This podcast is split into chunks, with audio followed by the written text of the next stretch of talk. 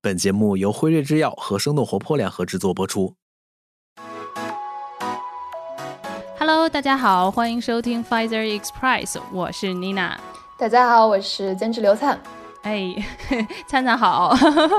好久不见呀，真的是。对，好久不见。对，然后刚好，其实我们录 trailer 之前，我是在那个硅谷这边在参加一个线下的活动，然后聊天的时候，我就说到了我们其实这两年做的一些节目，其中就聊到了 fire express 第三季的节目，就我们去年播出的。然后结果发现有挺多的人好像都听过我们的节目，然后特别有意思是有一个做那个 biotech 方向的。中国的女生，然后就过来跟我说，觉得 Pfizer Express 这个节目对她启发性还是蛮大的。所以我当时我记得我听到这个反馈之后，我还马上就是跟你说了，我说我觉得还挺激动的，因为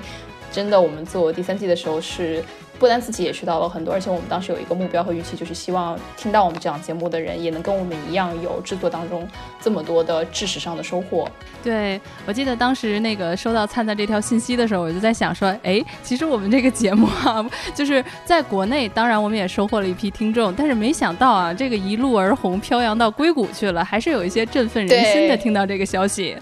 就是我们大胆的说一下，就是除了中关村之外的宇宙科研中心，对吧？是的。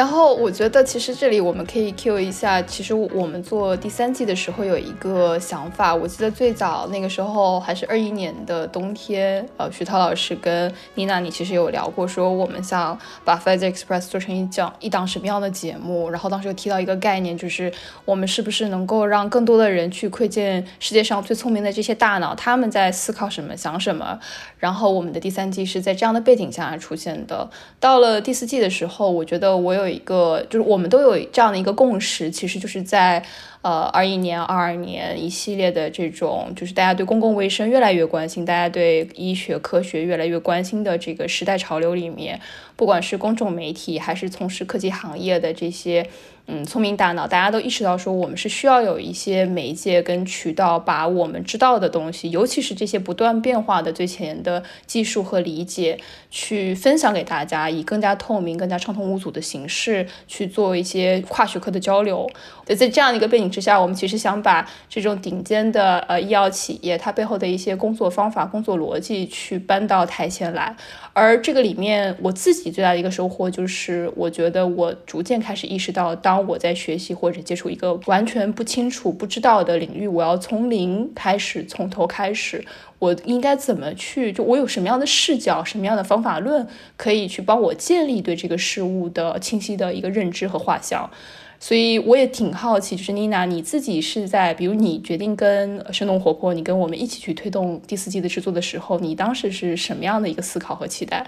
嗯，谢谢灿灿。我感觉其实，在第三季的话题当中，我们当时应该是聊了当下，就是去年，我觉得很多热点的一些话题。因为我觉得去年也是第一次，我们真正的想把 Pfizer Express 从我们之前刚开始跟生动活泼做的时候，是停留在我们的科普的这个层面，打开大众对于疾病领域的一些认知，然后更加去广泛的去了解每一个领域的疾病以及它背。后的这些治病的一些成因，但到第三季的时候呢，其实我们去年就聊了很多前沿的一些技术，就像灿灿说的，我们希望知道那些最聪明的人的大脑里面他们在关注什么样的一些话题。但呢，我有一个发现，就是在节目录制之后，有一些话题，我不知道灿灿你有没有这种感觉，就是在今天我们好像不太提及，或者是逐渐淡出了公众的这种视野。所以我总觉得是说，我们好像有的时候像打开了一个盲盒，获得了。一些新知，但是呢，面对这些盲盒，它给我们带来更多的是那些未知的一些东西。所以这里呢，我其实也想引用一下，就是我们在今年年初有一期跟科技早知道的串台，当时有一个听众在听完我们讲 GPT 领域在医疗的这个方向的应用的时候，他就说他觉得这期节目非常重要的一个事情就是告诉大家，呃，其实就算 AI 的技术在发发展再快，它在一些严肃领域要去被运用的时候，其实这些垂直领域的人，他到底是怎么思考这个问题的？比如说数据的质量，从专业的角度来说，怎么去通过 AI 训练来补足？到底 AI 的技术要往这些方向去应用，它应该真正思考的问题是什么？我们也通过这种跨学科的交流来去给大家一些启发。我觉得可能在第四季里面，我们会看到更多更多这样子的有呃意义，并且是充分的有互动的这种讨讨论。那除了这个之外，我觉得还有刚刚我们提及的，就是今年不得不说的，就是 ADC 的这个进货年，对吧？这个也是我们第四季回归的一个重磅的话题。我们跟两位专家一起聊了聊，由这个抗体偶联的药物吧，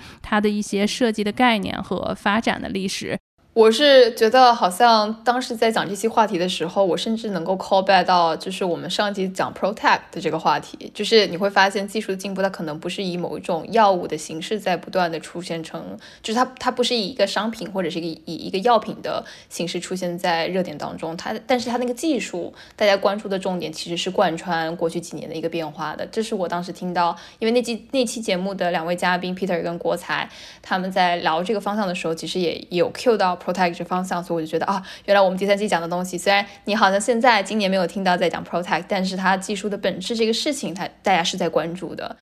我觉得另外啊，不得不提的就是我们这第四季还打开了这个临床试验的大门。是的，是的，因为这个非常重要。对我们之前更多的关注都是在科学领域里的一些发展的脉络，到今天的一些突破和这种突破带来的这种惠及到患者。所以临床的 bad side，我们说临床实验是一个非常重要的和科学实践的一个地方。那么，所以我们真的会聊到，就是从临床试验的设计以及如和执行，对吧？耗费十年、花费十亿的这种大的项目，所以我觉得这个对于我来讲的话，也是一个非常大的收获。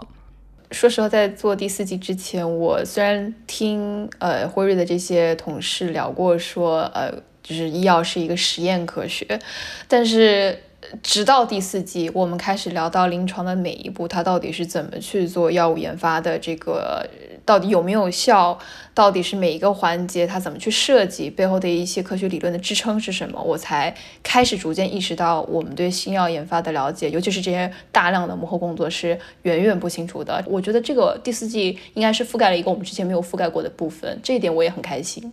嗯，那灿灿，你有没有什么播出之后的小期待呢？我播出之后嘛，因为那个时候我在英国了，我们俩会在英国见面。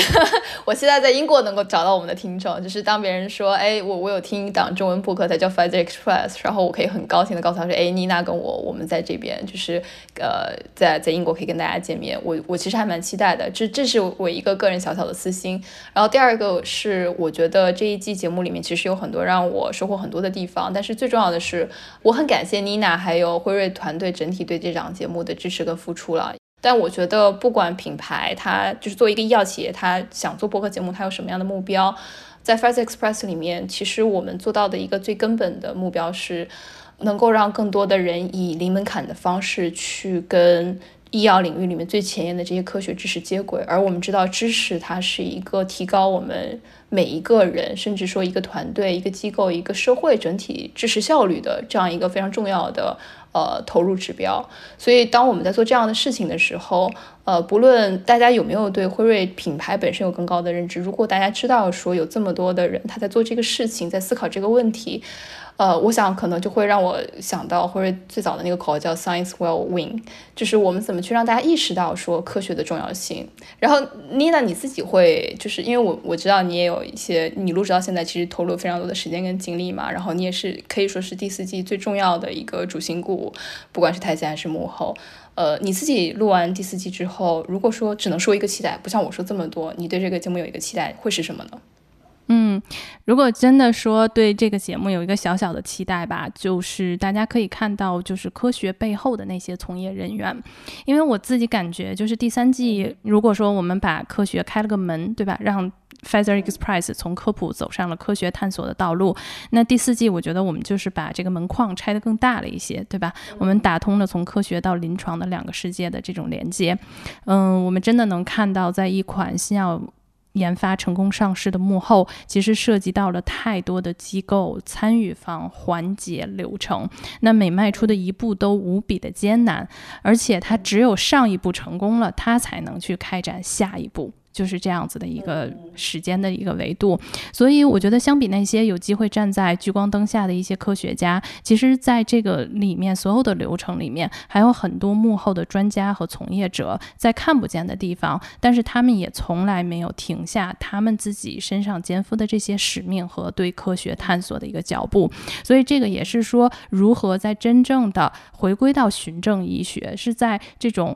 保证药物安全性和有效性之下。将更多的新药带给患者，所以我会觉得一切才刚刚开始吧。对对，谁说站在光里的才算是英雄，对吧？